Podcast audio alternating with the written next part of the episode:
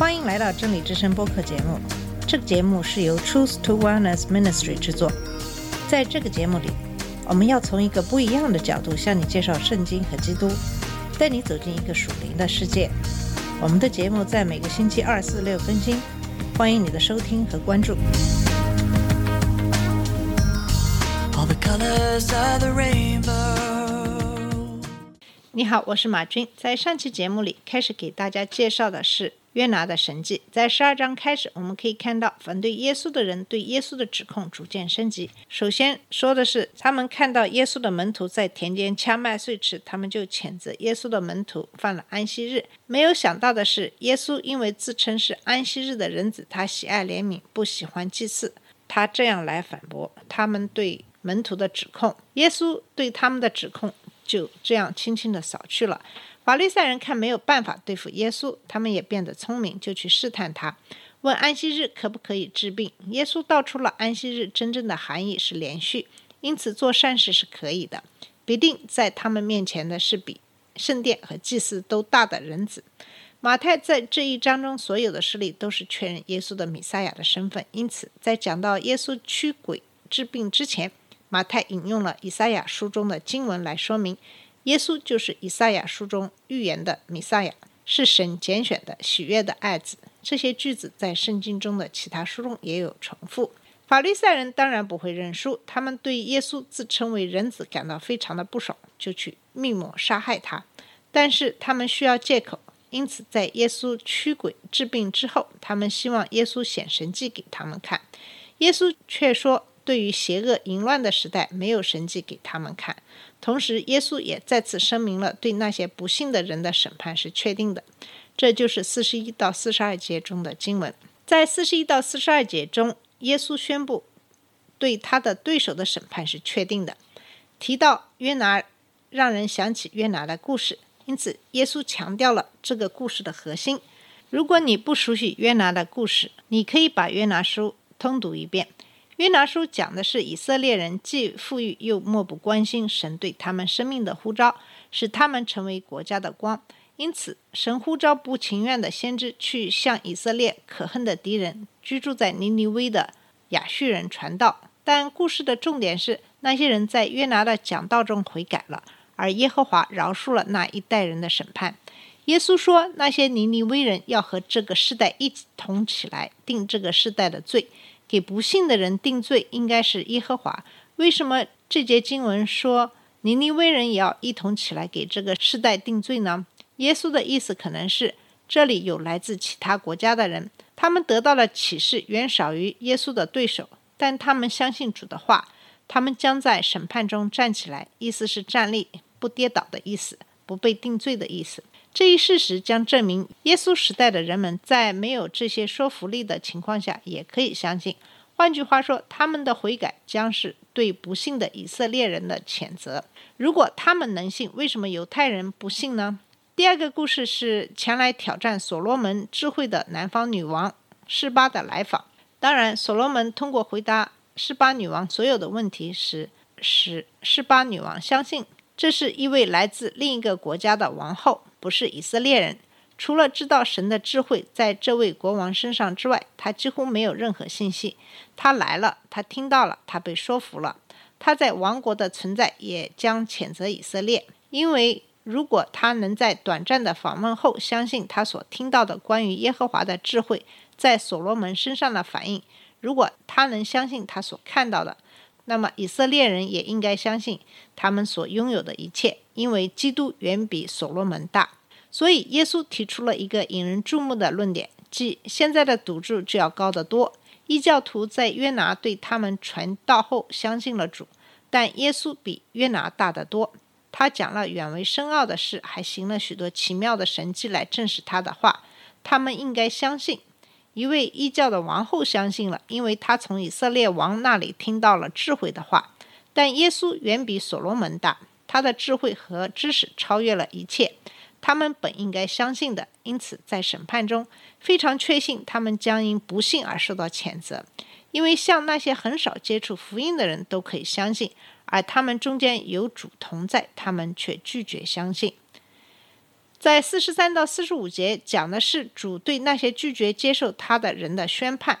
耶稣回答的最后一点是一个例子，取自个人在被鬼附方面的经历。故事的重点就是说，这个邪恶的一代也会像这个人所经历的一样。那么，这个例子是从一个乌鬼从一个人身上离开开始的。乌鬼被赶出去了，但是那个鬼需要一个可以活动的地方，所以他一直不安，直到他找到他所寻找的地方。这本身就是一个了不起的启示，向我们表明这些邪灵必须有某种物质身体作为媒介。但是在耶稣的故事中，乌鬼回到了这个人身上，发现这个地方空空如也，干净整洁。关键的词是“空”或者“无人”。这个人在某些方面得到了改善，打扫得井井有条，但是他没有被附身，他是空的，所以结果是改进也无济于事。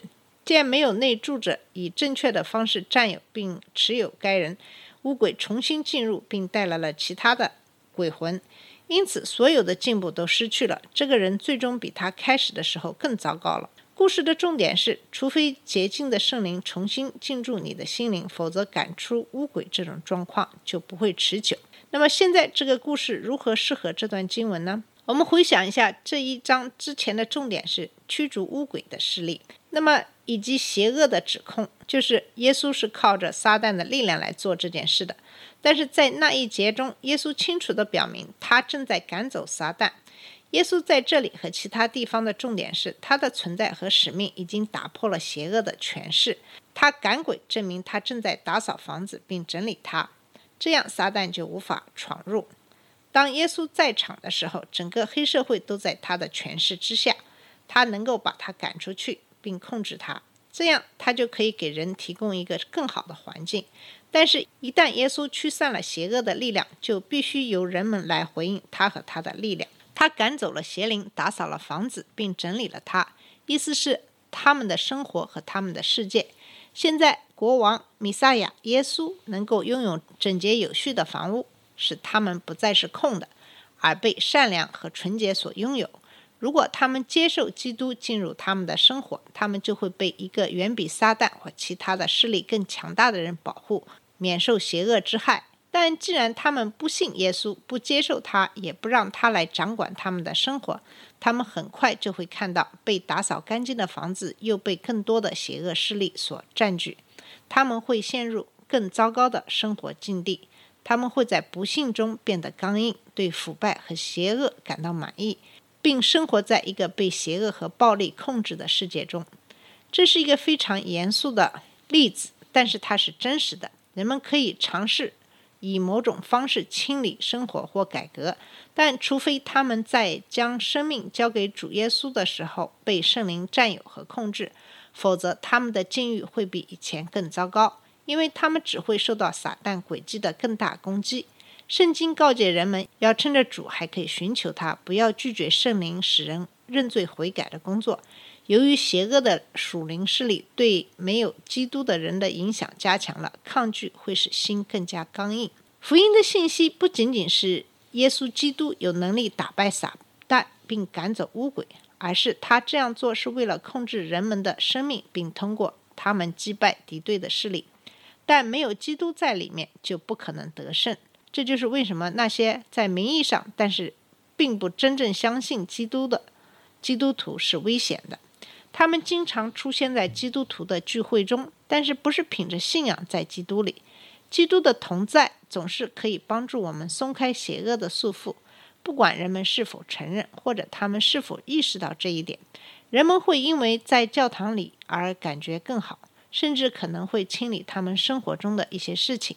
但我们必须意识到，整洁有序的房子对不洁的灵魂很有吸引力。如果没有圣灵，他们就准备好占有。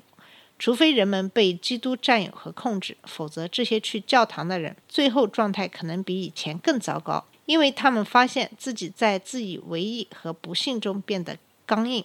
在耶稣的时代，那些喜欢听耶稣说话却拒绝他为救主的人身上就发生了这种情况。好了，我们在这里主要是给大家介绍了关于这段经文的主要意思和它的神学思想。审判的主题在圣经中是非常普遍的。在这一点上，这里重复强调了审判将根据每个人所得到的福音的机会来进行。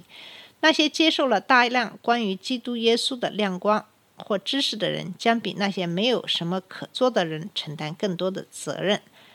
耶稣在马太福音十一章中已经说过了，在这里他赞美了那些在信息很少的情况下相信耶稣的非以色列人。真正的信心会相信神的话语，无论给予他们多少。这段经文对于那些对基督教有很多了解的非信徒，甚至可能是教会成员的那些人，提出了一些警告：如果没有在重生中委身于基督，道德和良善会在灵魂中留下空虚。让邪恶的属灵势力占据，邪灵并不总是使人做恶事，他们常常使人有敬虔的形象，却没有能力做好事、清理行为、制定新的决议。所有这些都是危险的，除非基督住在里面。在这里还有另外一个启示，也就是对基督徒的警告，不是警告他们可能在审判中被定罪，因为如果他们接受了基督，他们就不会受到如此审判。这个警告是说，不要像不信的人那样行事，拒绝忠心的跟随基督，除非他显示了一个神迹。今天的基督教对神迹的渴望日益增长，如果将其保存在信仰中的适当位置，肯定是很有用的。但是如果没有他们，人们很难相信，那么他们属灵成长就有问题了。神可能会行神迹启示，但是当他行神迹时，我们应该充满赞美和感恩。但是我们的信心得救的信心是建立在神的话语之上的，这就是使徒所说的救赎我们的东西，是道向我们揭示弥撒亚的耶稣的格位和工作。通过圣经相信基督的人应该开始在灵性上成长，并忠心的服侍。他们应该看到神迹将是祈祷的答案。人们相信或通过他们的见证改变生活，这些将是确认的迹象、验证的迹象。但不是强迫他们相信基督的迹象。但是作为基督徒，我们应该做到，无论神迹是否存在，我们都要凭信心而行。这个其实是我们每一个基督徒都应该认真思考和讨论的问题。